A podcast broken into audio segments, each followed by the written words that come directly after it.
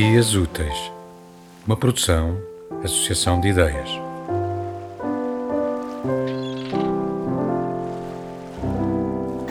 Havana, 15 de outubro de 1967.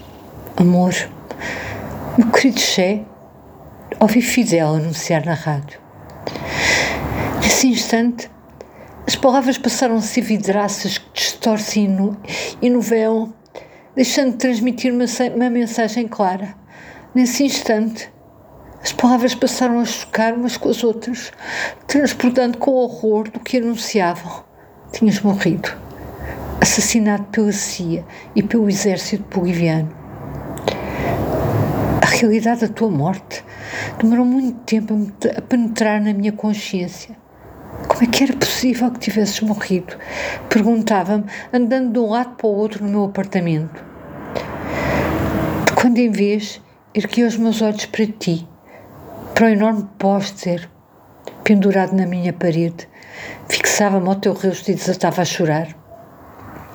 Abraçarmos quase sempre nos foi proibido. Nunca encontramos o caminho que nos conduzisse um ao outro, mas estavas vivo, podia sonhar contigo e com os teus feitos em benefício da revolução. E o sonho continha também elementos eróticos. Imaginava a suavidade dos teus lábios, sentia o toque dos teus dedos a rasgar um mar de sensações na minha pele. Não sentia como vacuidade o facto de sucumbir ao feitiço do teu fantasma. Tocava-me, como se o prazer viesse do teu corpo sobre o meu. Sob o efeito hipnótico do desejo, sob o efeito invencível desse desejo. Fiz muitas vezes amor contigo. Puseste-me o seu, com um único encontro. És um mártir e um herói. Venerarei para sempre a tua coragem Sei que o meu sonho vai ser partilhado por todas as mulheres revolucionárias.